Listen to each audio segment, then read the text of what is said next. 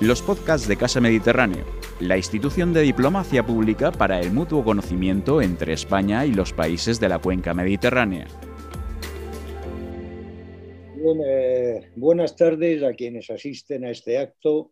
Soy Antonio Escudero, profesor emérito de la Universidad de Alicante y exdirector del Instituto Internacional de Economía de esta universidad. El pasado mes de septiembre, Héctor Salvador, director de Casa Mediterráneo, me dijo que deseaba organizar varios actos sobre la economía del Mediterráneo en los que participaran empresarios y profesores universitarios.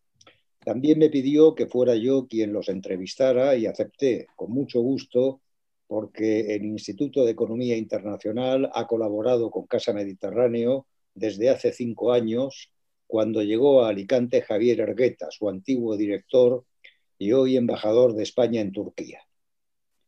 Tres personas van a intervenir en este acto sobre la agricultura del Mediterráneo y voy a presentarlas brevemente.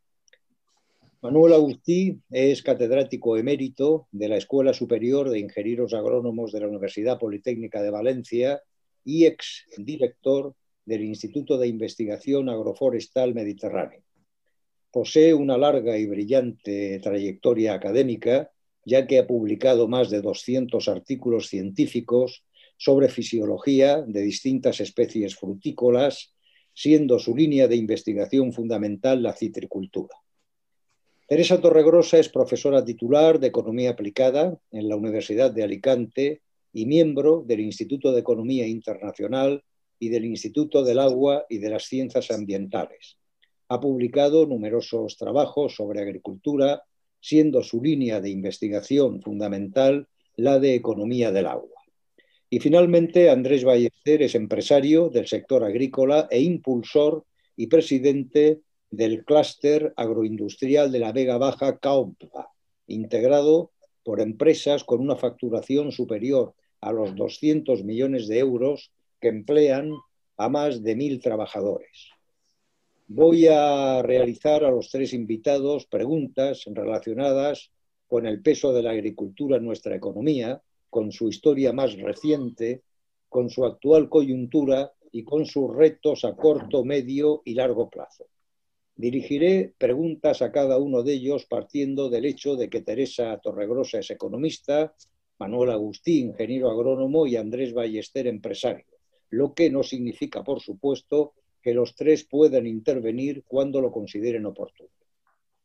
Quienes asisten al acto pueden formular preguntas a los invitados enviándolas por WhatsApp a un teléfono que tienen en pantalla y yo las leeré al finalizar la entrevista.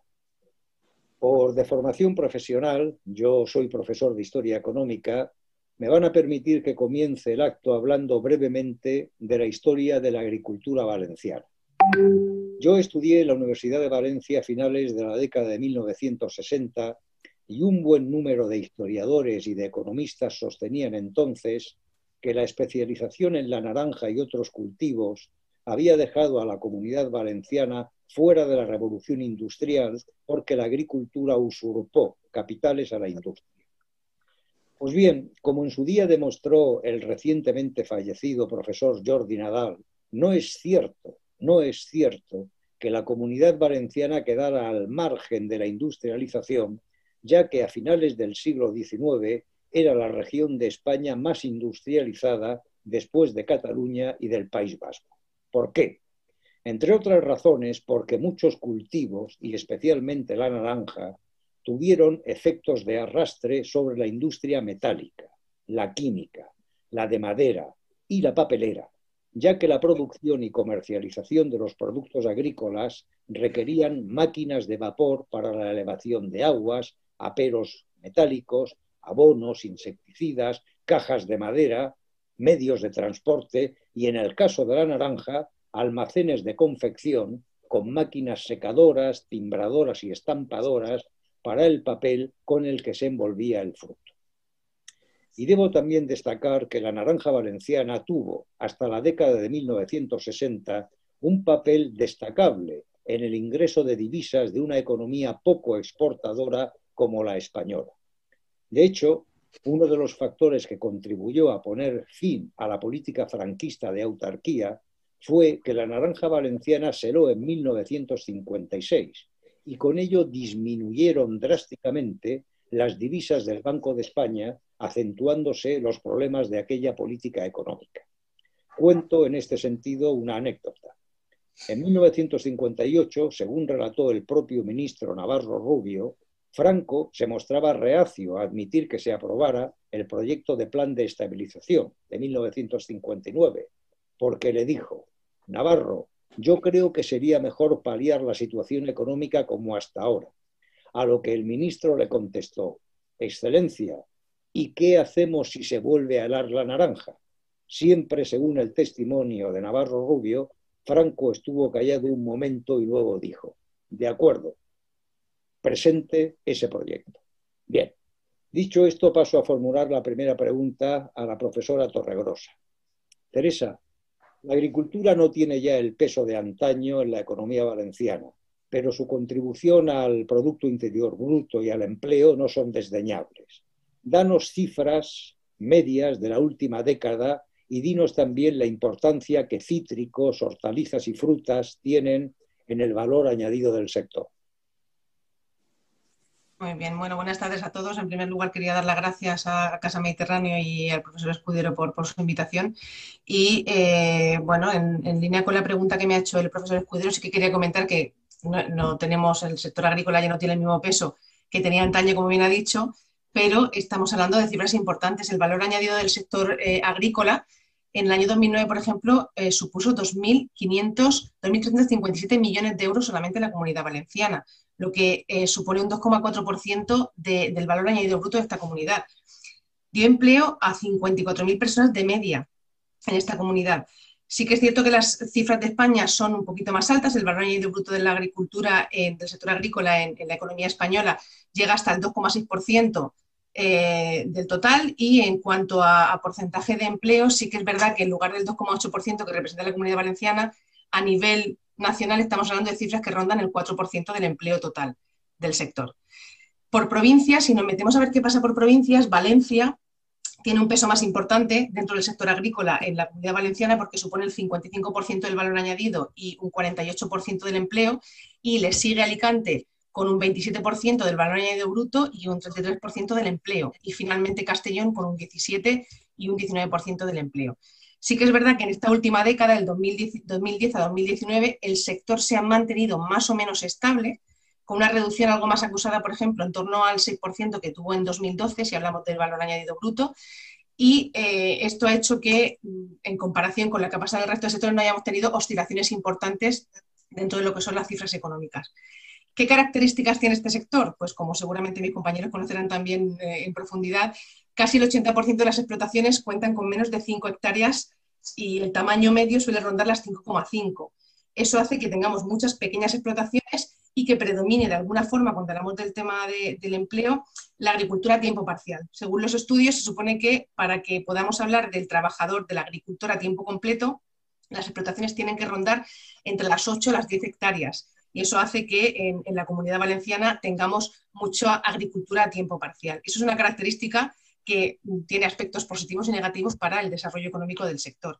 Además, hay que tener en cuenta también que solamente un 6% de eh, los titulares de explotaciones tienen menos de 34 años. ¿Esto qué nos está diciendo? Que eh, la agricultura debería ser capaz de representar una, una, actividad rentable y sostenible que aliente a la población joven a quedarse, a desarrollar una actividad con muchas características positivas, porque si no puede ser que estemos en riesgo, o sea, que esté en riesgo lo que, lo que es el relevo generacional. Si hablamos de producciones, como comentaba Antonio al principio de su intervención, que hacía mención a la naranja, los cítricos siguen siendo el producto principal en, en la agricultura valenciana. Suponen más del 40% del valor de la producción vegetal total.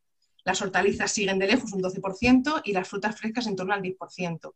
Los cítricos eh, supusieron, por ejemplo, en 2019, estamos hablando de un valor económico de 1.050 millones de euros, aunque eso sí, eh, la producción ha sido un 10%, un 16% perdón, menor que, que el año anterior. Esto en cuanto al sector agrícola. Pero si ampliamos y hablamos del sector agroalimentario, que sería un poco más correcto hablar del sector agroalimentario, estaríamos hablando no solamente del sector primario, sino también de todo lo que se denomina agroindustria, es decir, todas aquellas empresas que se dedican a la transformación de materias primas, a los productos elaborados o semi-elaborados. Si hablamos de, esta, de este sector agroalimentario, el, valor es, superior. Supone un 4,5% del valor añadido bruto de la comunidad valenciana y el 4,6% del empleo total. Estamos hablando de una contribución al PIB de 4.700 millones de euros aproximadamente. ¿vale? En España, esta industria agroalimentaria tiene un peso un poquito superior. Estamos hablando de un 5,4% del valor añadido bruto y un 6% del empleo. Estamos hablando de unos 1,2 millones de puestos de trabajo en equivalentes a tiempo completo y una aportación de casi 61.000 millones de euros a la economía española. Es un pilar importante dentro del sector exterior valenciano, ya que exporta a terceros países prácticamente un volumen de ventas de casi 6.300 millones de euros al año, lo que supone un 12,5% del total de los bienes alimenticios que exporta España y un 20% del total de los bienes que exporta la comunidad valenciana. Eh, a diferencia de lo que pasa en la industria, perdón, en el sector primario, en la industria alimentaria sí que se habla de empresas, por ejemplo, de tamaño mediano, tamaño grande, que actúan como eh, tractoras de todo el proceso de modernización de las empresas, de las industrias que están relacionadas con todo este sector. Dado el carácter que tiene el sector primario y la agroindustria en general, durante la crisis, por ejemplo, aunque luego lo comentaremos más adelante, sí que es cierto que se le ha dado ese carácter de productos esenciales ¿Esto por qué tiene importancia? Porque si retomamos, por ejemplo, el tema del empleo, eh, es necesario que se garantice de alguna forma que eh, el sector cuenta con el empleo necesario de manera segura, de manera, eh, de manera pues más o menos estable, para poder dar salida a todos estos productos de campaña que exigen mano de obra en determinados momentos muy puntuales del año. Hay que darle importancia al sector como se merece, como sector esencial. Es muy importante que la crisis afecte en la menor medida posible a la cadena de producción, que se garantice la estabilidad del empleo y apoyar al sector no solamente para, para garantizar el abastecimiento en España, sino para apuntalar la economía, porque como ya comentaré posteriormente, el tema de que, si hablamos, por ejemplo, de eh, los ERTE resueltos en la comunidad valenciana, tenemos que tener en cuenta que la presencia del sector agrícola en, este, en, esta, en esta situación de trabajadores en ERTE es prácticamente marginal. Entonces hay que tener en cuenta que es un sector que, si bien es cierto, repito, no tiene el peso de antaño, mueve muchísimos millones de euros, es una eh, actividad esencial, como bien se ha venido demostrando durante la crisis, y por lo tanto no hay que perder de cuenta que tiene, no hay que perder, eh, no hay que dejar de, considerarla como una actividad importante con un sector exportador también muy relevante. Muy bien, esta segunda pregunta la dirijo también a Teresa. Si bien Manolo y Andrés pueden añadir lo que deseen, si así lo consideran oportuno. Teresa, la gran recesión iniciada en 2008 supuso que muchos sectores de la economía valenciana atravesaran una profunda crisis. Sin embargo, tengo entendido que entre el año 2008 y el año 2013 la crisis fue moderada en la agricultura valenciana, que entre 2014 y 2017 hubo una notable recuperación, pero que esta, la recuperación, se ralentizó en 2017 y 2018. Háblanos de todo ello. Pues bien, eh, os voy a compartir, a ver si, puedo compartir un gráfico y hablando sobre el gráfico igual es, mucho más eh, sencillo de seguir, de seguir eh, la explicación. A ver si, si me decís si podéis ver el gráfico. Sí, sí, se ve, se ve. Vale, perfecto. Pues entonces, ¿qué es lo que, lo que he intentado recoger en este gráfico de forma muy, muy sencilla? Básicamente el peso que tiene en el valor añadido bruto el sector, el sector agrícola y el peso que tiene en el empleo. Por una parte, el valor añadido bruto se, eh, perdón, se mide en millones de euros y el empleo en miles, lo tenemos en, los dos. Entonces, ¿qué es lo que ocurre? Como bien ha dicho Antonio, eh, durante la crisis económica, la evolución de este sector ha sido relativamente estable. Aquí podemos ver básicamente que el, año con menor producción lo tenemos en el año 2009, ¿vale? el año donde la crisis económica más profundamente afectó al total de la economía y la, agricultura no iba a ser menos, pero sí que es cierto que si nos fijamos, la evolución es bastante estable, ha tenido crecimientos importantes, pero por ejemplo, en el año 2000, si estamos hablando que el valor añadido bruto de 2008 estamos hablando que era de 2.108 millones, en el año 2013 estamos hablando de 2.118 millones, es decir, prácticamente hemos ido recuperando lo que se perdió en el año 2009, donde sí que hubo una bajada del 7,6%. Sin embargo, no podemos perder de vista que la producción agraria se redujo en cantidad, tanto en producciones vegetales como animales, pero no en valor. Los precios crecieron el 2,5% y el 2,4% respectivamente en producciones vegetales y en animales, y eso de alguna forma enmascaró un poquito eh, el estancamiento productivo que se dio en esta época. La escasez hídrica, que también coincidió en este periodo, 2005-2007 sobre todo, afectó muchísimo al sector. ¿Qué ocurrió? Que se dejaron de cultivar importantes superficies regables con derecho a riego. Esto afectó de alguna manera a esa reducción en la cantidad producida. Y esto no es algo nuevo que se dice solamente en esta, en esta etapa, sino que sigue marcando la tendencia que se está dando tanto en la economía española, en la agricultura española, perdón, como en la agricultura valenciana, de una reducción progresiva de la, superficie agraria eh, cultivada. Otro dato importante de este periodo son el tema de la relación entre los precios percibidos y los precios pagados. Este periodo, en 2008, por ejemplo, eh, se confirma la tendencia de la enorme diferencia que muchas veces se observa entre uno y otro. En 2008 los precios percibidos por, los, por el sector agrícola crecieron apenas un 2,9%, mientras que eh, los precios pagados lo hicieron del orden del 17,6%. Un aumento moderado de los salarios, estamos hablando del, orden del 5,6%, y todo esto hace que esa diferencia en las épocas de crisis se acentúe más que en las épocas de, recuperación. Esto de la diferencia entre los precios en origen, precios pagados, precios percibidos, es una de las reclamaciones históricas que tiene el sector. Ya recordaremos que cuando empezamos todo el periodo de la pandemia, previamente a esto, veníamos de una situación de movilizaciones en el sector agrícola y una de las, de las exigencias, de las reclamaciones que tiene el sector es que haya una, una compensación, es decir, un equilibrio entre unos precios y otros. Que no sea tan acusada el precio en origen con el precio en destino, ni los precios percibidos y los precios pagados. En 2014, como podemos observar también aquí en el gráfico, sí que se da una ligera recuperación. De hecho, el año 2014 fue un año eh, económicamente bueno para el sector. Se habla incluso de la mayor cifra de exportación de la historia citrícola de la comunidad valenciana.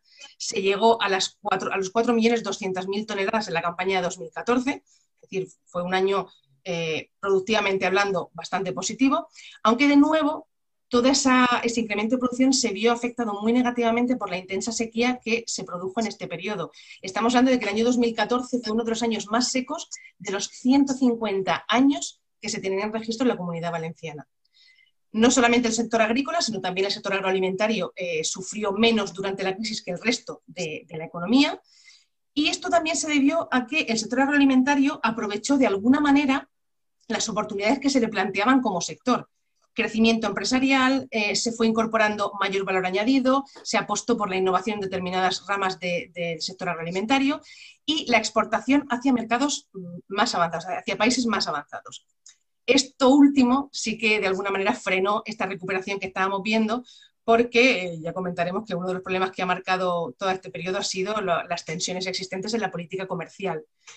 ¿Por qué? Porque pese a que la agricultura valenciana sí que ha demostrado que ha tenido una importante capacidad competitiva, eh, eh, como hemos dicho, los problemas relacionados con su sector exterior, sobre todo relativos a la Unión Europea, han venido lastrando de alguna forma las cifras del sector. En primer lugar, pues eh, supongo que también mis compañeros conocerán toda la problemática existente en el acuerdo, por ejemplo, comercial entre la Unión Europea y Sudáfrica y otros países del África Meridional. Este acuerdo lo que hizo en 2016 fue eliminar los aranceles de determinados productos, entre ellos el de los cítricos, y eh, puso en riesgo, en grave riesgo, la producción de naranja, sobre todo eh, el revés que supuso a, su, producción y a la caída de precios. Pero no solamente eso, un riesgo añadido, un peligro añadido que tiene este acuerdo comercial con, Sudáfrica es el hecho de que eh, no se exijan, no se establece obligatoriedad de controles fitosanitarios en los puestos de origen, como establece, por ejemplo, como se reclama desde la Comunidad Valenciana y desde las asociaciones de, agricultores, sino que son los puertos europeos los que tienen que, de alguna forma, realizar esos controles cuando los productos llegan a, su destino. A esto también le sumamos que desde el punto de vista hídrico el año 2017 también fue especialmente seco, entonces ahí se van compensando los efectos positivos y los negativos. ¿Qué ocurre con este acuerdo comercial? Pues que desde la Unión Europea y en parte desde ciertos eh, ministerios está diciendo que la crisis por la que atraviesa el sector, en general en la comunidad valenciana, pero en particular el sector citrícola, que realmente no tiene por qué estar, no está provocada exclusivamente por este tratado. Dicen que no hay datos concluyentes, se explica que, eh, que las cifras no acompañan estas, estas, reclamaciones que tienen las asociaciones eh, de agricultores. Sin embargo, los datos que dan desde Asaja dicen que desde 2014, entre 2014 y 2018, las exportaciones de cítricos de Sudáfrica a la Unión Europea se incrementaron del orden del 40%. Y Eh, eso sin contar que la Unión Europea habla de incrementos del 5%, 6% y siempre fuera de temporada. No hay que perder de vista también, aparte de lo que pasa con Sudáfrica, que tenemos a competidores como Turquía, como Marruecos, como Egipto. En Egipto, por ejemplo, eh, el aumento de exportaciones desde Egipto hacia la Unión Europea se habla de que ha sufrido un incremento del orden del 78% hasta alcanzar las 332.000 toneladas de naranjas.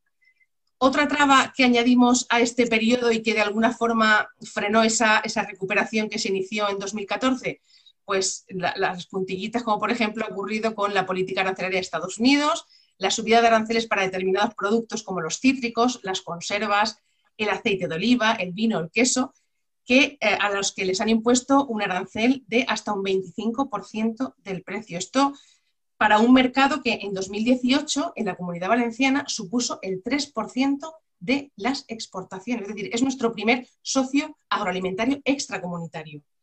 Si a esto sumamos los acuerdos con los preacuerdos con países del Mercosur, todo este tipo de, de situaciones tampoco ayudan a que el sector atraviese por uno de sus mejores momentos. ¿Qué nos están diciendo? Pues que la Unión Europea sobre todo nos señala que hay ciertas debilidades estructurales que tiene el sector agrícola, que no se le puede achacar exclusivamente a los pactos comerciales, sino que, por ejemplo, en la comunidad valenciana existe una falta de organización de los productores, que apenas un 30% de los productores está, eh, forma parte de organizaciones, de, de organizaciones agrícolas. Los problemas hídricos, las recientes sequías, las lluvias por las que hemos atravesado, los periodos de dana que hemos atravesado, todo esto ha afectado tanto a la calidad como a la cantidad de la producción y por lo tanto a los precios. Pese a que en 2020 la producción vegetal se supone que ha aumentado en torno al, 3%, eh, pues eso, el sector agrícola sigue teniendo graves problemas que luego más adelante comentaremos. Aún así, eh, uno de los problemas que se señala también como importante es el tema de la renta agraria. Cuando se habla de la renta agraria, en la comunidad valenciana, si hablamos de términos constantes, algunas asociaciones de agricultores han expresado que ahora mismo está por debajo de la que se obtenía hace 30 años, por ejemplo. Es decir, que en este periodo, sintetizando, hemos tenido altibajos, nos hemos comportado mejor que otros sectores de la economía que sí que han tenido eh, diferencias más, más eh, acusadas entre los periodos de crecimiento y los periodos de, valle, de, la época más, más baja de la crisis, pero con todo y con eso creo que hay problemas estructurales que el sector debe intentar resolver para poder salir mejor reforzada de, todo este periodo. Eh, antes de entrar en un asunto que, has mencionado, de los retos a corto, medio y largo plazo de la agricultura, una, breve pregunta. Eh, Teresa, ¿cómo ha evolucionado la agricultura desde marzo, desde que empezó eso que se ha bautizado como la gran reclusión? Pues eh, bastante bien, por, resumir bastante bien, ¿qué es lo que ha pasado? Veníamos de un periodo antes de marzo, como ya he comentado, de movilizaciones. O sea, el sector se está movilizando, sobre todo exigiendo el tema de los precios. Los precios en origen son muy reducidos en comparación con lo que pasa en destino. Estamos en esta situación, entonces llega el COVID. ¿Qué pasa? Pues el, sector se convierte, por motivos obvios, en un sector estratégico, o sea, en una actividad esencial. Y por lo tanto, el, el Real Decreto que declaraba el estado de alarma lo clasifica como eh, sector esencial. Entonces, hay que garantizar la cadena de valor, hay que garantizar la producción, la transformación, el consumo, es decir, los efectos de la pandemia deben notarse lo menos posible en este sector por ser considerado como esencial.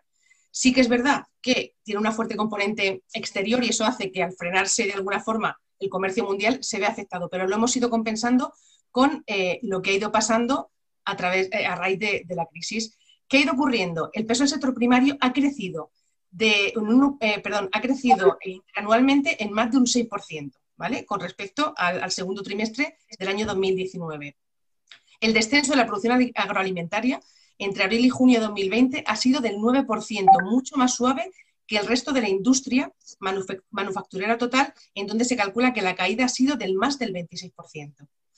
Ha habido un aumento de las exportaciones agroalimentarias entre enero y julio de 2020, de casi un 5% y se calcula que hay un superávit comercial con este sector agroalimentario de un 1,3% del PIB.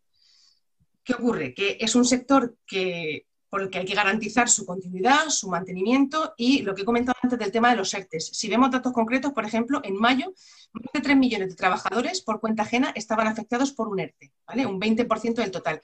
Sin embargo, el porcentaje de asalariados en ERTE en el sector primario fue tan solo de un 0,5%. Y del 11,8% es el de la industria agroalimentaria. Pero teniendo en cuenta que en la industria manufacturera en general esta, esta cantidad de gente en alcanzaba el 18%. El porcentaje de trabajadores por cuenta propia, ¿vale? En cese de actividad, en el sector primario alcanzó el, el 3,5% en mayo, frente a un 43% del conjunto de la economía. Es decir, es un sector que, dado su carácter de esencial, se ha comportado de manera bastante positiva. Durante el confinamiento, además, hay que tener en cuenta que toda la cadena alimentaria ha tenido que adaptarse rápidamente a los cambios que hemos ido sufriendo. Hay que tener en cuenta que ha habido un incremento del 50% del gasto en supermercados y grandes superficies de alimentación, que ha habido una reducción del 90% en gasto en restaurantes y un aumento del 60% del de, eh, comercio electrónico para comprar alimentos. Todo eso ha hecho que este sector haya, haya sido capaz de reinventarse, de readaptarse y de seguir manteniendo unos niveles bastante positivos, dado su, carácter de, sector esencial durante la crisis. Antonio, yo quería, yo quería hacer algunos comentarios sobre este asunto, sobre todo sobre la evolución desde el año 13 aproximadamente, porque los datos que nos ha dado Teresa son datos globales y yo estoy de acuerdo completamente que bajo el punto de vista global esto ha mejorado mejorar. hablo ahora particularmente del sector de los cítricos, que es lo que yo realmente conozco. Eh, ha mejorado porque se ha producido mucho más y efectivamente se ha exportado mucho más. Y bajo ese punto de vista, pues, pues sí, esto ha mejorado. Pero cuando uno desciende a, un campo un poco más bajo, empiezan a aparecer algunas cosas que ya no cuadran tan bien con, esa, eh, con ese, entre comillas, optimismo. ¿Por qué? Porque, y esto ya venía de antes, comienza a aparecer una fórmula en el campo que consiste en, eh, en, los precios a resultas. Ese precio a resultas es consecuencia de, digamos, de la alarma general que existe en el campo, de si podré o no podré vender mi, mi cosecha, porque en agricultura hay una regla que no escapa nunca. Cuando aumenta la producción exageradamente, la cotización baja en picado. Eso no falla. Salvo que pase algo tan, tan absolutamente anormal como el COVID al que ha hecho referencia ahora Teresa. ¿Qué pasa con eso de a resultas? Eso de a resultas es una nueva formulación, de modo que el intermediario, lo que nosotros conocemos en, en la comunidad valenciana como el exportador, este señor no pacta el precio final con el agricultor lo calcula, digamos, mentalmente. Y dice, yo esto lo puedo vender a 10, eh, mm, mi margen pueden ser 2, yo le voy a tener que pagar a este señor, al agricultor, 8, y todos los costes del valor añadido que yo le voy a dar al producto, etiquetaje, eh, propaganda, transporte, todo lo que queráis, eso lo hago como un coste que cargo al agricultor. Y entonces al agricultor le digo, mire, yo tenía pensado pagarle a usted 8, pero todo esto, para llevarlo a destino, me ha costado 6, le pago 2. Y el agricultor se calla, porque como nunca hay un contrato firmado, pues no tiene más opción que callar, o si no, como la cola para vender es tan larga, si usted no quiere esto, pues muy bien, adiós, el siguiente, que pase el siguiente. Eso ya no empieza a ser tan bonito. Sí que estoy de acuerdo que esto se ha estabilizado, que ha mejorado un poco, pero al propio agricultor eso no sé si le ha mejorado. ¿eh? Por ejemplo, mm, esa moderación durante, a partir del año 8, que se estabiliza más o menos y que parece que empieza a crecer a partir del año 2014, realmente, de acuerdo con lo que acabo de decir, es tiene una razón meramente de supervivencia. Es decir, es que si no, yo no voy a vender esto. ¿Y qué es lo que ha ocurrido? Lo que ha ocurrido es que los precios en el campo, en el 2014, la naranja llegó a pagarse en el campo a 16 céntimos el kilo. Y la mandarina clemenules o clementina a 23 céntimos el kilo. Mis abuelos en los años 80 vendían la clementina a 40 pesetas el kilo. Hagamos el cálculo, 25 céntimos. Bueno, evidentemente, si los precios se han quedado ahí y el agricultor los acepta, esto seguramente es una cuestión meramente de supervivencia. ¿eh? Eh, en algunos casos, esto ha derivado en algo mm, diametralmente opuesto. Es decir, hay algunas zonas, como es la zona de la Marina Baixa, donde el cultivo del níspero japonés pues tiene una, una mejora espectacular, siempre y en esa zona en contraposición o como sustitución de los cítricos mayoritariamente limoneros. Ahora recientemente y en la propia zona de la Marina Baixa e incluso extendiéndose más está apareciendo el aguacate. Nadie sabe si el aguacate aquí se va a comportar de la manera que esperamos o no, pero eso mismo está indicando el, el, afán por sobrevivir, porque es que no sé qué hacer con mis cítricos. El caqui. El caqui, la primera noticia que yo tuve en mi cátedra sobre el caqui para, mm, mm, para establecer unas técnicas que permitieran prolongar la época de comercialización, porque el caqui es un fruto climatérico, significa que en el momento en que madura y dispara un gas responsable de la maduración que se llama etileno, eso dura cinco días. En cinco días el caqui o se consume o se pudre. Bueno, pues eso mm, eh, había que prolongar la época de comercialización. En el año 2002, cuando vinieron a hablar conmigo para establecer técnicas de ese tipo, teníamos 40.000 toneladas de caqui. En el 2019 hemos tenido 492.000 toneladas de caqui. ¿Qué ha pasado con el caqui? Pues que unos años por una helada, otros años por un pedrisco, pues los precios se han mantenido. Pero amigo, cuando en el año 2018 no pasó nada raro, el 50% de la cosecha se quedó colgando.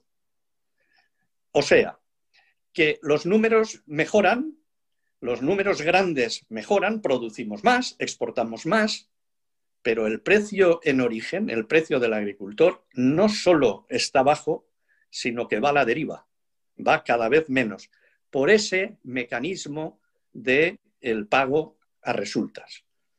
Y solo, y solo quería hacer también un pequeño apunte sobre efectivamente la competencia de los países del norte de África y de Sudáfrica.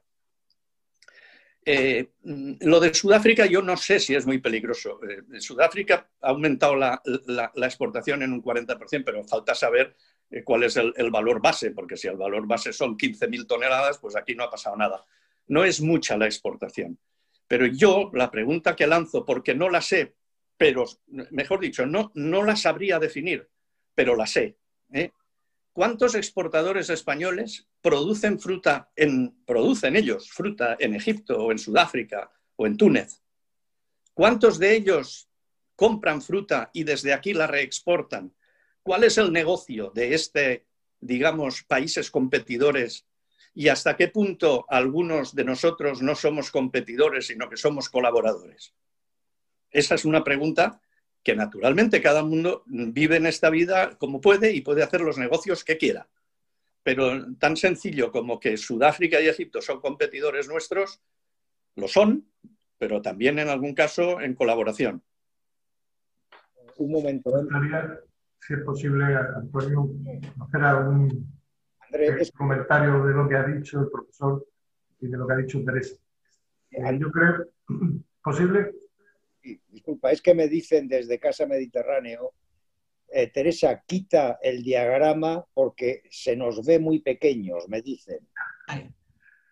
somos, Antonio. Ya puedes hablar, Andrés. el diagrama sigue estando. Ahora, ahora te veo grande, Antonio. Ahora, lo que no sé si te escucho, creo. Sí, sí, digo que ya, que Muy bien. Bueno, yo, yo solamente una pequeña puntualización. Yo creo que es mucho más el daño eh, que está teniendo la agricultura en origen por las, eh, los, los, acuerdos bilaterales con terceros países que por ese contrato de resultas que decía eh, eh, Manuel, Manuel Agustín. el contrato de resultas, nosotros venimos de una zona donde un apretón de manos, un abuelo nuestro valía más que 300 escrituras. Y aquí se vendía la, la, mercancía, siempre se ha vendido en, en el huerto con ese simple apretón de manos lo que de verdad está haciendo daño son las importaciones. No es que yo quiera ser proteccionista, pero sí debemos de copiar un poco en ese aspecto a, los, agricultores franceses y otro tipo de, agricultura, incluida la, la, escasa agricultura inglesa, y ahí deberíamos de, tener una capacidad de resolución más importante en la Comunidad Económica Europea a la hora de firmar convenios bilaterales y convenios con terceros países. Porque no es solo Sudáfrica, que le echamos a esto, pero Turquía, los, limones turcos están vendiendo, por ejemplo, este año el precio del limón en, la huerta. El, el limón eh, de Argentina también nos está haciendo muchísimo daño, etcétera, etcétera, etcétera. Yo creo, sinceramente, que mm, eh, la gente que practica lo, que damos en, lo que se llama régimen de perfeccionamiento activo, hacer importaciones, empresas agrícolas que hacen importaciones y luego reexportan, si es en ese régimen, que lo dudo, ¿eh? intentará, habrá un componente también de, de, terceros por debajo que, hagan un negocio poco claro, por decirlo de alguna forma, eh, eso está haciendo muchísimo daño.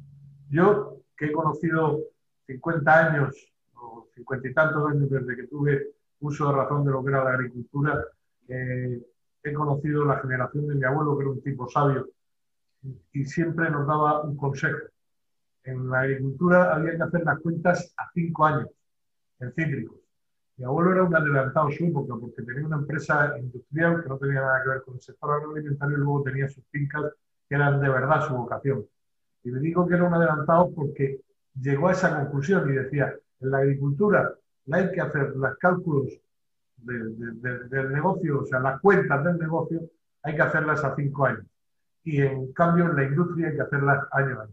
El control tiene que ser más exhaustivo. De todas formas, Manuel, eh, una pequeña reflexión. Nosotros que somos en nuestro caso los miembros del clúster de Caomba, eh, la mayoría empresas agrícolas, eh, vamos al campo a comprar como todos, pero nos encontramos que luego no podemos trasladar nuestros incrementos en los precios de compra en campo a la, a la cadena de distribución europea. O sea, no conseguimos nunca decir si este año las naranjas han estado a 0,20 o a 0,50 pues cómo al final, si el, año pasado estuvieron a 0,30, ¿por qué no puedo trasladar ese, ese, esa diferencia en precio? En cambio, si pierden, como bien ha dicho Manuel, eh, si, si, pierden precio, automáticamente se desploma el sector, el sector primario. Bueno, eh, un, apunte. Estoy de acuerdo básicamente contigo, Andrés, pero un apunte no, podéis o no se pueden trasladar esos precios al destino, entre otras razones, porque quien ofrece la fruta, hablo con números aproximados, quien ofrece la fruta son 300 o 350 empresas y quien compra la fruta son 4 o 5. Es decir, aquí el asociacionismo no existe. Vamos solos ante el peligro y a lo mejor, y, ocurre lo mismo con los agricultores, como ha dicho Teresa antes, los agricultores están muy, muy mal asociados. ¿eh? Y entonces todo eso lo que crea es falta de competencia, falta de competitividad. Totalmente de acuerdo. Por eso nosotros, que somos, por ejemplo, en el caso de mi empresa, somos una SAT, una sociedad de, trabajo, eh, eh, una sociedad de transformación, eh, fíjate tú, me iba a acordar de, la, calificación, ya estamos calificados como una OPCH, como una, organización de productores de fruta y hortalizas. Dentro del sector fuimos los primeros. Eh, nosotros siempre hemos creído que esa, esa unión hace la puerta. De ahí que se produzcan ejemplos como el cráter que intentamos poner en marcha, o que hemos puesto en marcha, gracias a Dios, en la Vega Baja del sector. Con una vocación, por un lado, eh, eh, pues, pues propia de lo que es la Vega Baja, pero con una vocación eh, de, acudir a, incluso a estas a los poderes infra, eh, extrarregionales. O sea, no podemos, por ejemplo, en La Vega, eso lo sentimos mucho, nuestra unión con Murcia y las empresas exportadoras de Murcia eh, tienen que estar, tenemos que estar en plena consonancia con ellos. Desde Almería hacia arriba hay una, debería de haber una mayor concentración de la oferta porque si no eh, va a ser muy difícil ese traslado de los precios que hablábamos. Así es. como os he dicho, a, los problemas de la agricultura en el corto y medio plazo, en el futuro de corto y medio plazo. Eh, de manera que pregunto, ¿cuáles son los principales problemas y los principales retos de la agricultura valenciana y qué soluciones existen para afrontarlos? Me consta que os hago una pregunta muy complicada porque en ese futuro intervienen factores económicos, factores de política agraria y comercial y también factores tecnológicos. Pero si os aparece, y de modo breve, porque tenemos que terminar hacia las 7, 7 y 5, eh, háblanos, Teresa, primero de los factores económicos de política agraria y de política comercial. Luego le preguntaré a Manuel Agustí sobre los factores tecnológicos y a Andrés Ballester le preguntaré también sobre todo ello para que nos dé la opinión del empresariado. Adelante, Teresa. Bien, voy a, voy a intentar ser breve para, que todos tengan tiempo de hablar. A ver, desde el punto de vista económico, básicamente el primer problema con el que nos vamos a encontrar es la subida de costes. ¿Por qué? Sobre todo los relacionados con el tema de los recursos hídricos, el tema de eh, que cada vez hay, el cambio climático se está haciendo presente, no solamente reduciendo los, los recursos futuros, sino la frecuencia de los fenómenos como las sequías y como las inundaciones. Todo esto va a hacer que se encarezca este input básico. La sobreexplotación de acuíferos, los incrementos de los costes del agua, eso va a provocar también, ya hemos dicho cómo estaba de atomizada lo que son las explotaciones agrarias, ese incremento de costes va a hacer que se acentúe de alguna forma también el problema de abandono de tierras. La planificación hidrológica, que no se lleven a cabo porque las medidas que se planifican están muy escasamente ejecutadas. Estamos hablando de que no podemos poner en peligro el suministro hídrico. Hay que garantizar que se lleven a cabo todas estas medidas que se recogen en los nuevos planes hidrológicos, con más o menos controversia, porque esto hace que, por ejemplo, se deba avanzar de alguna forma hacia la gestión lo que se llama integrada, es decir, que contemos con todos los recursos con los que, los que tenemos a disposición, los superficiales, los subterráneos, los trasvases, la reutilización, la desalinización. Un compañero mío me dijo que el agua más cara es la que no se tiene. Entonces, tenemos que tener en cuenta que tenemos que planificar desde, la, visión integrada de todos los recursos con los que contamos. Además, el hecho de que, de que la falta de asociacionismo, como comenta Andrés y como comenta Manuel, eso debilita la posición de alguna forma de, los agricultores. Es necesario, es necesario integrarse en estructuras asociativas que mejoren el poder de negociación, sobre todo. Hay que defender mejor esos precios. Eso es lo que se recoge en el Real Decreto, por ejemplo, en parte, que se aprobó en, febrero de 2020, el hecho de que, se mejorase la rentabilidad de las, explotaciones agrarias y su posición negociadora. Los precios agrícolas que habéis comentado, eh, la COAG elabora un índice de precios en origen y en destino, y el último que consulté ayer, que es de noviembre de 2020, dice que de media se ha multiplicado por más de 5 la cotización desde el campo hasta el precio de venta al público. Si miramos lo que ha pasado con la mandarina, con el limón y con la naranja, este, estos datos, estamos hablando de que la mandarina ha multiplicado por 6,4 veces su precio, el limón por 7 y la naranja por 7,8 veces su precio respectivamente, desde el origen hasta eh, el precio de venta al público. La política comercial, también hemos dicho que hay que reforzar esas estructuras para poder tener una posición común. Nos está haciendo daño, lógicamente, porque es competencia. En parte competencia desleal, como decía Manuel Agustín, aquellos que de alguna manera eh, pues no están sujetos a los mismos controles a los que se, les exige a los agricultores eh, valencianos, a los agricultores nacionales en general. El hecho de que no haya esos controles, el hecho de que, bueno, el Brexit, por ejemplo, ¿de qué podemos hablar del Brexit? Pues si estamos hablando de que uno de nuestros principales mercados eh, son los países comunitarios, el hecho de que perdamos el cuarto país en destino de nuestras exportaciones nos puede afectar y mucho. Un Brexit duro, sin acuerdo, puede perjudicar muchísimo la situación exportadora del sector eh, agrícola. En cuanto a la política agraria común, ahora justamente estamos en pleno proceso de reforma de la PAC, De ver qué va a pasar para 2021-2027. Los presupuestos van a disminuir un 10% aproximadamente, según los datos que se han publicado. Eh, se va a apostar por el tema de, de, la sostenibilidad de los ecoesquemas que hablan, que no gustan a todos, porque se supone que entre un 20 y un 30% de las ayudas directas van a ir encaminadas a que se lleven a cabo programas ecoesquemas que se llaman y los que no se, no se utilicen esos programas, en principio durante dos años se van a poder eh, transferir a otras intervenciones, pero pasados a dos años ya no. Y eh, el hecho de que, pues, que más problemas, bueno, eh, problemas que también se plantean, como por ejemplo el hecho de que se quiera crear un observatorio de, precios, que es lo que se pedía, por ejemplo, a la Consellería, a la consellería con, la última el último documento que se ha entregado, que resume de alguna forma los planteamientos y las soluciones del sector, pasaba por el desarrollo normativo de esa ley de estructuras agrarias que se aprobó en 2019 por la Consellería, que de momento ahí está. Se pedía una creación de observatorio de precios, la generación de un fondo económico para el momento de crisis, la apuesta por, por el Instituto Valenciano de Investigaciones Agrarias, es decir, de alguna forma a lo que se quiere enfocar todo es a mejorar la, competitividad de un sector que tiene problemas, pero que también tiene muchas virtudes y que yo creo que tampoco podemos pasar por alto. Estas dos preguntas van dirigidas a Manuel Agustí porque eh, versan sobre retos tecnológicos a corto plazo del sector, eh, del subsector agrícola que más valor añadido crea.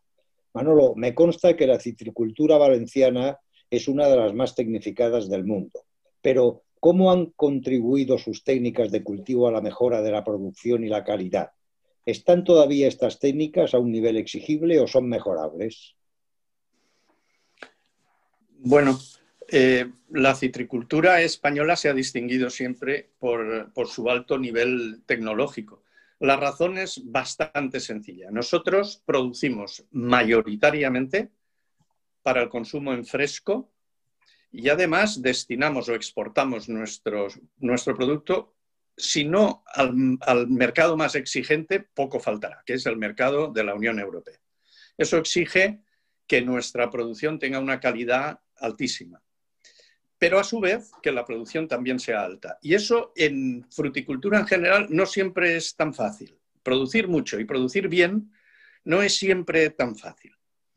Eh, mm, por eso nos han copiado muchísimas cosas en el resto del mundo y a su vez hemos tenido que salvar problemas muy graves.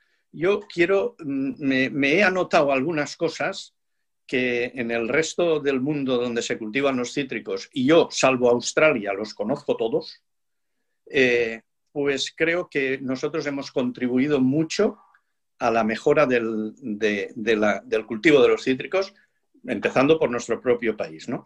En primer lugar, allá por los años 70, 60, 70, había una enfermedad vírica mm, conocida como la tristeza, que mató a decenas de millones de árboles en todo el mundo. Eh, imposible luchar contra eso hasta que, bueno, pues un estudiante nuestro que estaba en California consiguió poner a punto un método que allí se les resistía y lo implantó en España, lo que se denominó en aquel momento el microinjerto de ápices caulinares, y se estableció en España el programa de mejora sanitaria de variedades de agrios que consistía en obtener unos patrones sobre los que injertar variedades de cítricos y que dicha combinación fuera tolerante a la tristeza. En el caso del limonero era mucho más fácil porque la combinación naranjo amargo limonero es resistente a la tristeza, pero esa misma combinación en naranjos y en mandarinos es sensible a la tristeza. Se puso en marcha eso, se salvó literalmente la citricultura española y eso se copió en todo el mundo. En segundo lugar, por ejemplo, en España se han establecido los planes de los programas de fertilización. Eso, bueno, puede parecer bien, pues está bien. No, no. Hay que entenderlo de la siguiente manera. Para establecer un programa de fertilización bien hecho en una zona tan amplia como es la comunidad valenciana, hay que estudiar las necesidades en elementos minerales de acuerdo con los tipos de suelos, los climas donde se está, eh, donde está cada campo, eh, las variedades que vamos a implantar, los patrones que van a haber ahí, las necesidades de agua, la disponibilidad de agua, eh, la edad del arbolado, los tipos de fertilizantes más adecuados. Todo eso lleva un volumen de trabajo extraordinario que tardó aproximadamente unos 12 o 15 años para establecer un programa de fertilización que hoy en día, y de acuerdo con eso, se copia en todo el mundo. La utilización de reguladores del desarrollo. Bueno, he anotado antes algún punto en relación con, otros cultivos, pero mm, aquí fuimos los primeros en prolongar la época de recolección de las mandarinas clementinas. Se recolectan en un mes y medio o dos y nosotros, mediante técnicas adecuadas, somos capaces de recolectarlos en tres meses o tres meses y medio, manteniendo la calidad del fruto y, por tanto, manteniendo los precios hemos sido capaces de aumentar el tamaño de los frutos sin necesidad de eliminar frutos por planta, es decir, aumentar el tamaño al mismo tiempo que aumentábamos la producción. Hemos sido capaces de establecer una producción integrada, eh, respetuosa con el medio ambiente e incluso una citricultura ecológica que tiene un nicho de, clientes muy exigentes, pero que, que pagan un precio extraordinario. Eh, hemos sido capaces de desarrollar tecnología de por-recolección en nuestros almacenes con máquinas que transportan la fruta, que la clasifican, que la embalan, que, en fin, que ha sido copiada por todo el mundo. Es más, nuestras maquinarias, cuando están obsoletas, son eh, revendidas a otras zonas menos eh, ricas que nosotros y que también producen cítricos, como es el norte de África. Y quien vaya a Marruecos o quien vaya a Túnez puede ver allí maquinaria española de segunda mano. Eh, el manejo del agua. Algunas zonas, yo en Jumilla, por ejemplo, tenéis ahí una zona extraordinaria donde el manejo del agua es casi un ejemplo a seguir, ¿no? Quiero decir que en España hemos sido pioneros en muchas técnicas eh, mm, que, han sido copiadas en todo el mundo. ¿Eso es mejorable? Probablemente es mejorable. Y además una exigencia, eh, o, mejor dicho, hay algo que nos exige mejorar esto, porque todo lo que deriva del respeto con el medio, el respeto con la, ecología, tanto la, la, flora como la fauna, nos obliga a modificar esas técnicas y mm. que yo me atrevo a decir que en más de un 75% no sabemos cómo hacerlo no sabemos, nos está pillando el toro, es decir, nos están exigiendo cosas que no sabemos sustituir. ¿eh? Por lo tanto, eh, son mejorables, sí, pero hemos, hemos contribuido mucho a, la, tecnología y a la tecnificación del campo ¿eh? en, citricultura, mucho. Ahora es el turno para Andrés Ballester. Andrés, Teresa nos ha hablado de retos y soluciones de la agricultura a corto y medio plazo recursos hídricos, precios bajos al productor, competencia de las importaciones a la Unión Europea, Brexit, ayudas a la PAC, etcétera. Danos tu opinión de todo ello como empresario. Mira, eh, la primera opinión es que para quería puntualizar una, hacer algún comentario sobre lo que ha dicho Manuel. Eh, pero voy a dejarlo y ir a la pregunta directamente tuyo. Me intentaré a Sin salirme del comentario, una, una, primera cuestión. Vamos a ver. La agricultura tiene que avanzar un tiempo en el cual ha sobrevivido muy bien, pero avanzar en conocimiento. O sea, ese, ese que hablamos antes de la, la filosofía del huertano, de, ese contrato a tiempo parcial. Eh, el agricultor tiene que especializar sus cultivos. El agricultor para tener salida hoy en día a, mercados potentes tenemos que especializar. Eh, comentaba Manolo, así de forma muy acertada, el tema de, la agricultura ecológica. Bueno, pues, la agricultura ecológica, teniendo sus nichos de mercado bastante reducidos, se tendrá que imponer finalmente porque sí lo demandan el mercado. Pero hay algo con lo cual no debemos de trabajar nunca, desde mi punto de vista. Y hay una frase de la filosofía huertana que dice que mirar el mañana porque el ayer ya no tiene arreglo. ¿Qué es lo que se está diciendo ahí? Bueno, pues lo que hayamos hecho mal hasta la fecha, por el poco dinero que haya invertido la administración, por el poco dinero que hayan invertido los agricultores, los agricultores estaban, pues, no le voy a decirlo de una forma coloquial, Antonio, tú conoces bien y así sí haremos memoria, tanto tu padre como el mío, sentados en tras las peceras del casino, viendo cómo llovía y decían, dinero para no se quiere, dinero para no se van. Bueno, pues esa es la filosofía que cambiar. los pescadores tienen una filosofía que, fíjate, y el, el sector está yendo, desgraciadamente, por otros motivos, creo yo, que es el hacer tres partes de los ingresos que, obtienen de sus, de sus pesqueros. Una va al armador, otra va al barco y otra va a la marinería. ¿Qué quiere decir?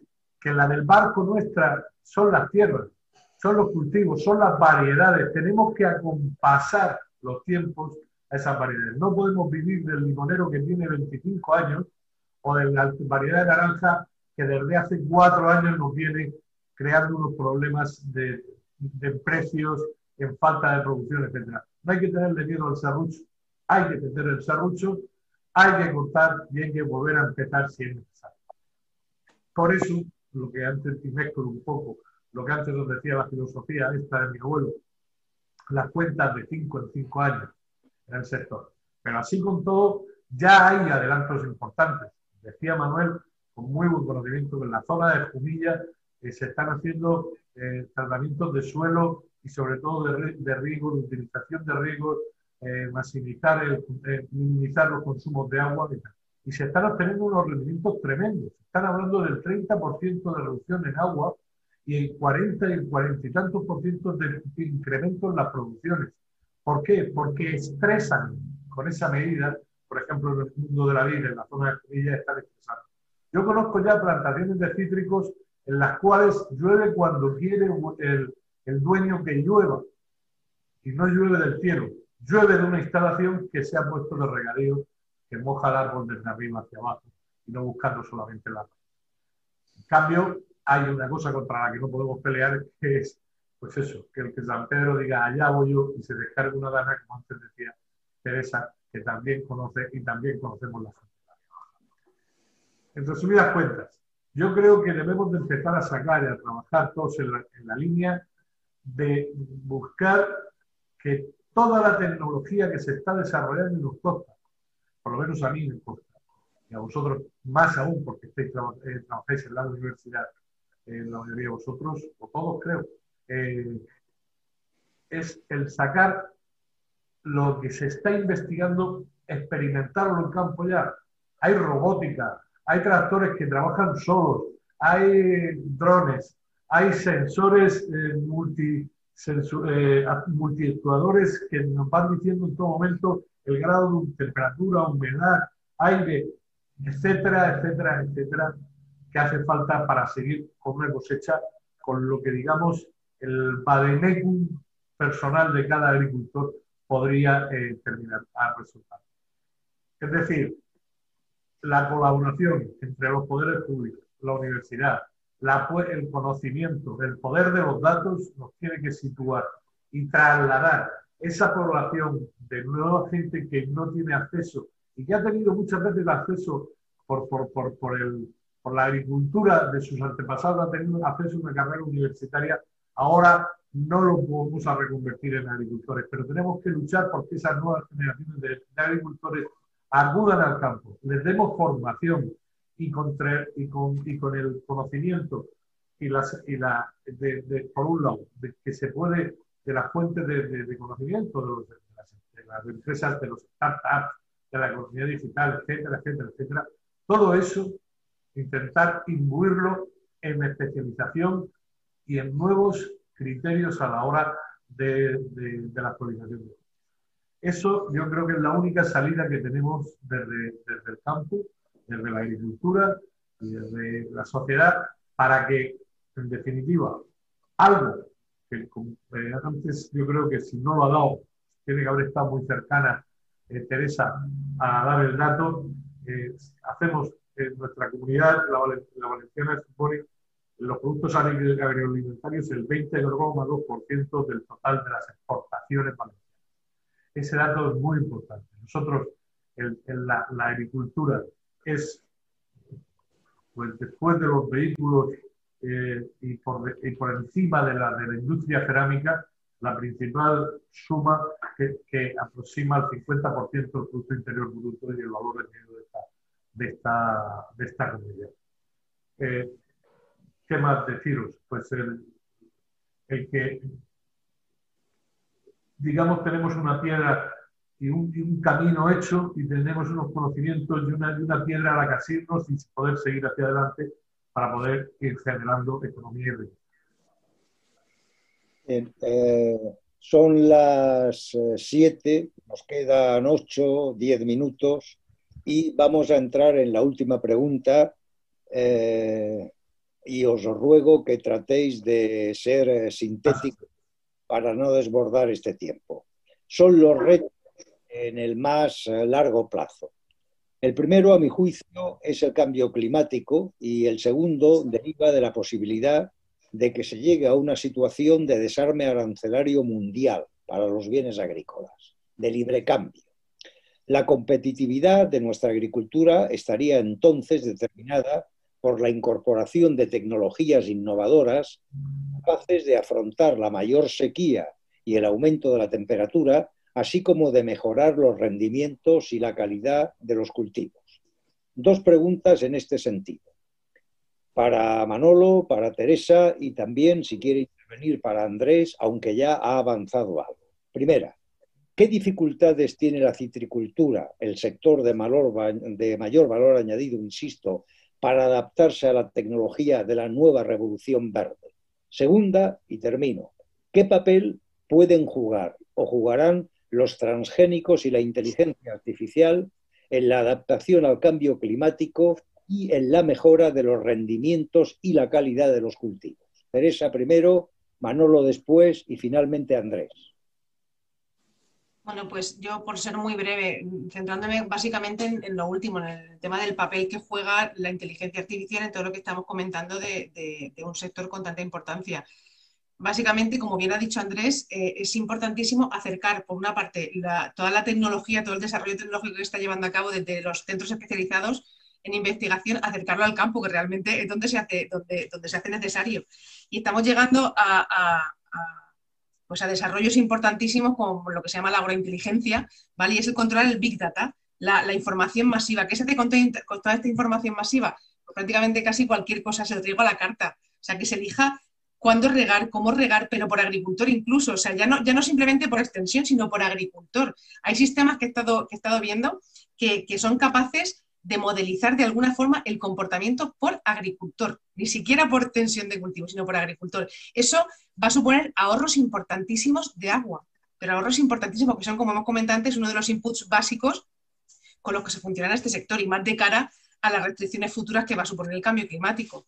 ¿Vale? Pero no solo eso, eh, tienen mucho poder el tema de las cooperativas. ¿Por qué? Porque las cooperativas tienen que ser las dueñas de sus datos. Estamos, tenemos que fijarnos, como también ha comentado Andrés, en lo que pasa en otros países. En Francia, por ejemplo, hay cooperativas, como una que se, conoce como InVivo, que quiere ser la campeona en Big Data en Francia. ¿Qué es lo que está haciendo? Invertir muchísimo en cantidades millonarias, ¿eh? en compañías tecnológicas de referencia. ¿Para qué? Para que de alguna forma controlar cuál es el consumo de sus agricultores, cuál es su comportamiento, para todo eso transformarlo de manera tecnológica en mejoras de rendimientos, en ahorros de agua y en ahorros de componentes, en ahorros de inputs. Entonces, yo creo que es básico apostar por la, la innovación en tecnología, por de alguna forma también profesionalizar el campo, es decir, que no estemos hablando del agricultor tradicional que tenía dos taullas, como se decía en nuestra, en nuestra tierra, sino que tenemos que tener en cuenta que es un, sector con población envejecida. Hay que hacerlo atractivo. O sea, tiene que ser una profesión con futuro. Hay que invertir en formación. Si estamos hablando de, inteligencia artificial, no podemos pasar por alto que eh, los, los agricultores tienen que estar formados en nuevas tecnologías. O sea, y hoy en día cualquier persona con un smartphone puede tener acceso a bases de datos y herramientas que antes, hace unos años, era impensable. yo creo que hay que apostar, por una parte, por la inversión en innovación, por la inversión en formación de los agricultores y por una apuesta por, la inteligencia artificial en mejora de rendimientos y, sobre todo, del ahorro de inputs como puede ser el agua. Sí, yo, bueno, a ver, aquí vamos a estar de acuerdo, pero yo en este caso estoy de acuerdo completamente con lo que ha dicho Teresa, pero arranco desde donde ha hablado Andrés en cómo esto hacerlo llegar al campo. Eh, tengo que decir que en eso he luchado yo toda mi vida. Es decir, yo mm, soy catedrático de fisiología vegetal y lo que he hecho ha sido entender o, tratar de entender a la planta para luego hacerla producir más. Y eso se lo he dicho al agricultor. Lo que he encontrado se lo he dicho siempre al agricultor cuando no ha sido al revés, cuando la agricultura ha venido a plantearme un problema o hacerme una sugerencia o una... Y yo he tratado de averiguar cómo la planta responde ante esas cosas y, poner a punto una técnica. Por lo tanto, no puedo estar más de acuerdo. Pero aquí tenemos un problema. Yo he visto en Argentina eh, eh, plantaciones de cítricos con 80, 90 toneladas por hectárea con poda mecánica. La poda mecánica, bien estudiada, bien eh, entendida, es un arma poderosísima para mantener en buen estado los cítricos, los árboles, y darle rendimiento a los árboles. ¿Con qué nos encontramos? Pues que en muchas de nuestras parcelas, si tiene que entrar una, máquina para hacer poda mecánica, nos sobran la mitad de los árboles, porque son, eh, Teresa ha hablado de 5,5 hectáreas la media de las explotaciones agrarias en la comunidad valenciana. Pero si vamos a los cítricos, eso baja sustancialmente. ¿eh? Bueno, por lo tanto, todo ese tipo eh, de, cuestiones choca con, la, con, con, el minifundio y choca con la falta de, de asociacionismo que lo pueden sustituir las cooperativas, pero que no lo hacen. A la hora de la verdad tampoco lo hacen. Pero yo quiero eh, acabar con una cuestión. Aquí hay dos tipos de instrumentalización. Hay muchas, mucha tecnología, eh, digamos, eh, electrónica, por llamarle así de modo genérico, que es de mano, es decir, que se puede hacer mm, a pie de parcela, lo puede hacer uno con la mano, medir la capacidad fotosintética de sus hojas. Eso se puede hacer con un aparatito que no vale nada o, saber la evapotranspiración del suelo y de la planta, es decir, qué necesidades de agua tiene. Esto se puede hacer y se hace en muchas plantaciones modernas. Hay ahí, por lo tanto, una base que eso no es más que tecnología, digamos, de tierra. Y luego hay otra que está por los aires, que pueden ser drones o incluso pueden ser satélites, que nos permiten saber cuál es el estado nutricional, cuál es el, estado de, hídrico de nuestras plantas, eh, etc. ¿Mm? Inclusive pueden determinarnos las malas hierbas que tenemos, incluso las plagas. Y hay algunos hasta que son capaces de fumigar. Incluso hay un aparatito en, Japón que es capaz de polinizar flor a flor con drones que miden unos pocos centímetros de, de tamaño. ¿no? Por lo tanto, todo eso es posible. Eh, eso ya está a otro nivel. Eso tiene que ser algo un poco más genérico, un poco más global. Pero quiero acabar con una cosa. Todo eso, en un porcentaje muy elevado, 85-90%, mide cosas. Mide. Pero la capacidad de decisión está en la cabeza de los que tienen que ejecutarlo. Ahí es donde está la capacidad de decisión porque son muchos factores en interacción. No es lo mismo una mandarina clementina que una naranja navelate o que un limonero. No es lo mismo un suelo alcalino que un suelo ácido. ¿eh? No es lo mismo un melocotonero que un eh, cerezo o que un níspero japonés. Y todo eso, que al final el aparato que está por los aires nos da una medición, luego hay que traducirlo. Y la traducción está basada en la formación. Y ese es el punto al que aludían también eh, Andrés y que aludía Teresa la formación de las personas que están en el campo en el año 2020 es absolutamente fundamental, porque si no, lo que les vamos a transferir desde la investigación no lo van a entender y por lo tanto no va a ser útil. ¿Mm? la transferencia del conocimiento al, al campo y la preparación de quien ejecuta en el campo son dos factores fundamentales y luego el asociacionismo. Por lo tanto, como no podía ser de otra manera, pues estoy de acuerdo con mis dos eh, tertulianos eh, en ese sentido. Yo también estoy. Andrés. Yo también estoy totalmente de acuerdo con la intervención de Teresa y con la, intervención eh, de Manuel. está clarísimo, Manolo. Si tuviera que hacer un titular, sería el titular de, de esta conferencia para mí sería generar conocimiento para generar empleo para generar calidad de vida a través del poder de los datos. Tú los has dicho. Hay que tener conocimiento para interpretar todos esos eh, cacharritos que tú creo que le has puesto o has dicho, aparatitos. Bueno, cacharritos más en la vida, ¿no? Pues que están ahí y que tenemos que saber interpretar. Es la solución. No hay otra vía. No hay otra vía. El respeto a, los agricultores que tienen que venir por, la, el lado de la, política, de la Comunidad Económica Europea, cuando antes hablábamos pues, de Brexit o hablamos de cualquier de esto, eso corresponde a otro nivel, pero al nivel primario, al nivel del agricultor, necesitamos que se incorpore gente joven a, la agricultura. A tiempo parcial, Teresa, o, o como sea, pero que se incorpore. Y necesitamos el que esa incorporación venga alimentada por parte de los grandes centros tecnológicos, por parte de las universidades y por parte de... Tenemos que sacar toda la tecnología posible para probarla en nuestros campos, porque al final la competencia va a ser tan dura, porque, los costes sociales de cualquiera de los países donde ahora mismo estamos exportando naranjas son muchísimo más inferiores que los, que los españoles. Ahí ya, con ese dato solo, tenemos un problema, con lo cual tenemos que incorporar especialización, tenemos que hablar de, ecología, de productos ecológicos, tenemos que hablar de productos sanitariamente correctos, etcétera, etcétera, etcétera, o biológicamente correctos, como dijeron en su día para separarse un poco las líneas, está eh, adelantándose al Brexit ya los, ingleses. muchísimas gracias. Oiga, yo quiero, nos pedía un cliente, ajos biológicamente correctos. Ah, pues muy bien, no se preocupe usted. Pero bueno, dicho eso, creo que esto, Antonio, eh, estos temas que los llevamos tanto en la piel, a flor de piel, todos los que aquí estamos presentes, eh, necesitaríamos muchas horas, pero creo que hemos conseguido, por parte sobre todo de mis dos compañeros y por parte tuya, el enfocar desde mi punto de vista, desde mi humilde opinión, estos datos con mucho rigor y con mucha eh, intensidad. Con lo cual, solamente me queda deciros que muchas gracias. Una lección que me ha llegado de gratis sin haberlo, sin haberlo esperado. Antonio, disculpa porque tú has nombrado una cosa que no, yo a mí no me gustaría dejar pasar por alto. Es el asunto de las plantas transgénicas, sobre lo que hay pues, mucha, mucha controversia. ¿no? En el campo de los frutales en general, incluyo a los cítricos en ellos, esto está muy lejos, está lejísimos. ¿eh? Lejísimos por muchísimas razones que no vienen al cuento ahora a explicar. Está lejos. ¿eh? Pero lo que no está lejos es que eso, esa tecnología, nosotros la podamos utilizar para generar conocimiento.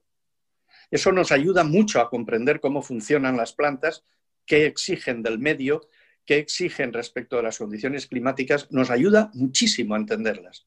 El problema es que esa tecnología, ese tipo de estudios son muy caros.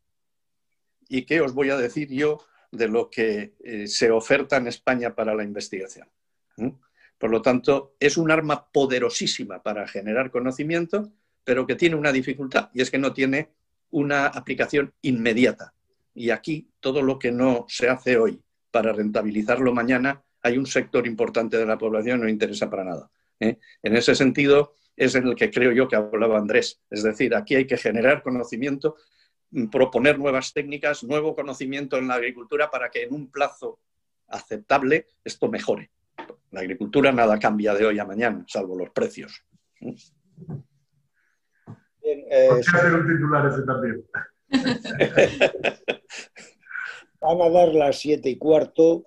Yo pido excusas a las personas que han hecho cuatro preguntas, pero si formulo ahora a los contertulios esas cuatro preguntas, me voy o nos vamos a las ocho y media y me llamarán la atención desde Casa Mediterránea.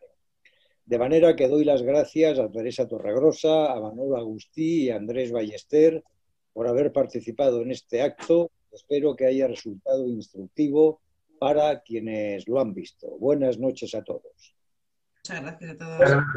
Muchas gracias y gracias por la invitación y feliz Navidad a todos. Igualmente. Pues, muchas gracias a la Casa del Mediterráneo por darnos la oportunidad de estar aquí. Sobre todo, bueno, pues una representación importante de la Vega Baja. Sí.